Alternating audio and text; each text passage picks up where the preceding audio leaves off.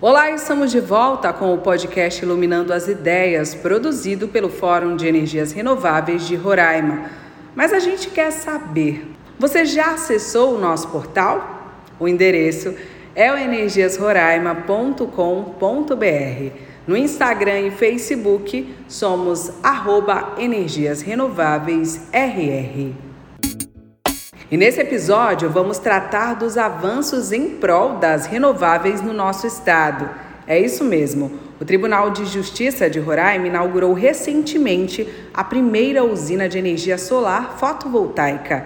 A estrutura foi montada na comarca de Mucajaí.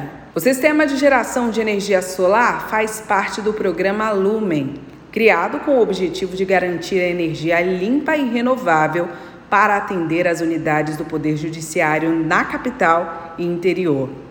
Eu conversei com o presidente do Tribunal de Justiça de Roraima, o desembargador Cristóvão Suter, e ele deu detalhes do programa e dos recursos garantidos para a execução das demais etapas. O nosso programa Lumen, que tem o seu start prático, é o primeiro passo. Nós temos os recursos garantidos e temos um calendário de inaugurações que irá contemplar todos os prédios do tribunal, não só as comarcas judiciais, mas também a parte administrativa, com os recursos garantidos, com a obra licitada e agora só na parte de execução e entrega. É um passo importante que o judiciário dá em relação à contribuição, à preservação do meio ambiente. São toneladas de dióxido de carbono que deixam de ser lançadas na atmosfera e ao mesmo tempo existe também um ganho de natureza financeira. Então para nós é uma alegria muito grande contribuir do ponto de vista financeiro, sobretudo ambiental.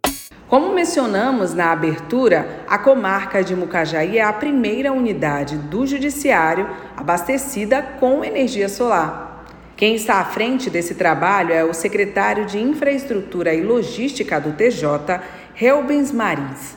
Ele explicou as mudanças que o novo mecanismo de geração de energia vai proporcionar para a execução dos trabalhos do Judiciário. A, a importância do investimento é que o dinheiro público, né, que é direcionado mensalmente, né, para o custeio, né, que a gente chama da energia elétrica convencional, ele vai ter um direcionamento que vai voltar para a sociedade. Como é que isso volta para a sociedade? O órgão público ele presta serviço, né, é, para a sociedade no sentido de dar o melhor serviço possível no melhor tempo, no menor tempo possível também, em virtude da prestação jurisdicional ter que ser célere, ser rápida. Por que ser rápida? Que o nosso cliente jurisdicionado ele quer entrar com sua demanda e ela sair o mais rápido possível. Para isso a gente precisa de investimentos em tecnologia, né? Para ser célere, o tribunal já não usa mais o processo físico, mas para manter o sistema eletrônico em investimentos muito elevados, né? Nosso investimento em painel solar foi 8 milhões de reais, né? Que vai ser é, retornado aos cofres públicos o investimento em 4,5 anos no mínimo, podendo ser num tempo menor, porque nós quando compramos painéis solares, é, nós geramos energia em kilowatt, né? E aí quando você gera energia em kilowatt, toda vez que o kilowatt anualmente a Agência Nacional de Energia Elétrica, a ANEL, ela faz aumento para os consumidores, pessoas físicas, que é o nosso caso, né? Na nossa residência, e para a pessoa jurídica, à medida que ela aumenta o valor da energia, a energia fica mais cara, mas ele está gerando o mesmo quilowatt. Então, dessa forma, a gente retorna esse recurso em um tempo menor. Por enquanto, está 4,5 anos. Imaginamos que vai ser em, em menos de 4 anos no todo. O que, passado esse período, nós temos o investimento para a sociedade efetivo de recurso público. Porque aí toda essa sobra é, de recurso público que vai girar em torno de 1,5 milhão, que é o que está hoje no cálculo, até um pouco mais, como eu falei que a energia vai subindo todo ano, então isso pode chegar a 1,7, 1,8 milhões ao ano, ele vai retornar em tecnologia, nos processos judiciais, são todos eletrônicos, os investimentos de, de tecnologia para que a população cada vez mais tenha acesso a isso. Um dos investimentos reais que eu posso falar agora, nós temos 5 é, a 6 postos avançados, que é tecnologia no interior, nos municípios já foram implantados, Iracema, é, foi implantado no Amajari, o Iramutã, Caroebe, São João da Baliza e Normandia. Então são seis. Acabei de falar seis municípios que têm investimento de tecnologia e o dinheiro vem proveniente desses recursos. Você economiza numa área o dinheiro público e transfere para outro. E quem é o beneficiário com isso, nesses postos avançados? Estritamente a sociedade, o povo humilde que está, por exemplo, no município de Caroebe, tem que viajar muitos quilômetros numa estrada complicada até chegar na comarca de São Luís para ter a sua demanda judicial atendida. Ela não precisa mais fazer isso, né? Então, ela é atendida lá em Caroebe. Então, isso é um exemplo prático de retorno imediato para a sociedade.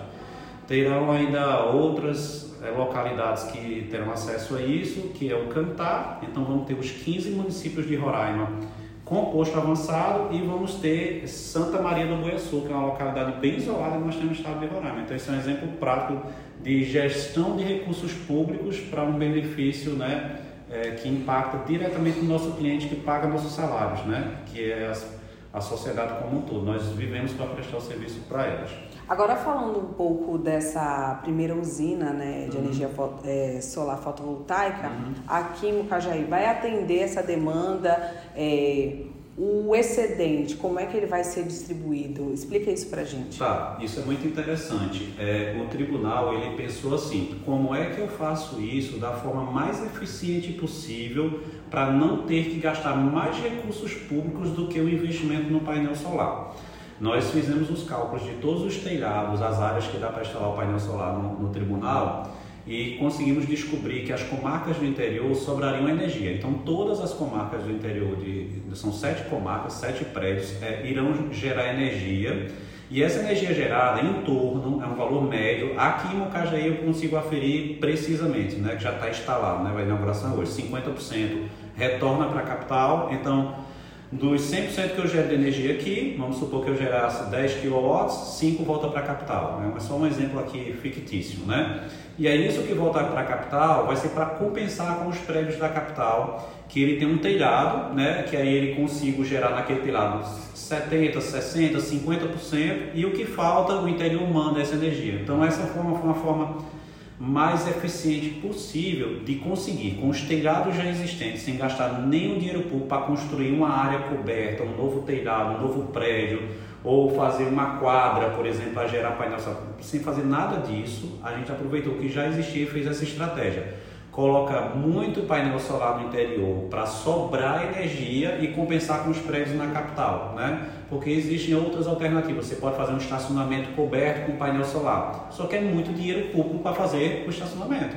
Dessa forma a gente conseguiu apenas com os painéis solares resolver tudo, né? Foi uma estratégia trabalhosa, muitos cálculos, muitos estudos, mas o resultado está acontecendo, né? É importante a gente frisar também com relação a quanto é o consumo hoje de energia e quanto será economizado a partir da utilização uhum. da, dessa energia. Tá, essa é uma matéria importante. É, eu vou dar alguns dados técnicos aqui para a gente ter um pouco de histórico, né? É, até 2019 girava algo próximo a 2,2 milhões de custos de energia, né?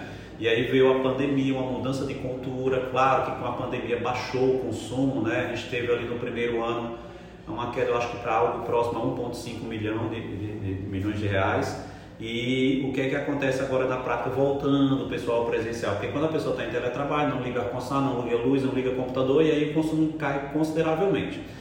Agora a gente está praticamente tirando os servidores que estão passando por, por, pela Covid novamente, que aí se afastam do trabalho, a gente não está full, mas está 90% do, do quadro. A gente estima para que chegue um consumo entre 1,8 milhão, milhões de reais e 2 milhões de reais. A gente presume que vai ficar nisso aí a gente vai ter um retorno econômico médio de pelo menos 1,5 milhões de reais de economia. Como é que funciona essa economia? Você falou, Reubens, que é 1,8 a 2 milhões e só retorna 1,5. Como é que você disse que só é 1,5? É porque na capital, todos os prédios que têm transformadores de grande capacidade, que os prédios são imensos, a partir de 112,5 kVA, que é o caso dessa comarca que é 112, a partir de 112,5 a gente entra no grupo A. É a demanda contratada, é um contrato obrigatório no Brasil todo, é regido por norma, lei federal e, e resoluções da ANEL. Quem tem em qualquer lugar da federação, né, algo que chegue no grupo A acima de 112 mil kV, tem uma demanda contratada. E essa demanda contratada, ela vai consumir uma parte desses recursos. Algo em torno de 350 mil reais, e você ainda tem que continuar pagando a taxa de iluminação pública da conta, todos somos obrigados a pagar a taxa de iluminação, e a tarifa mínima do sistema interligado, quando é dessas comarcas menores, sistema bifásico, sistema trifásico, é uma taxa ali de 100 reais, Depende do dado da federação, né? Aqui eu acho que é algo próximo a 100 reais por mês por prédio.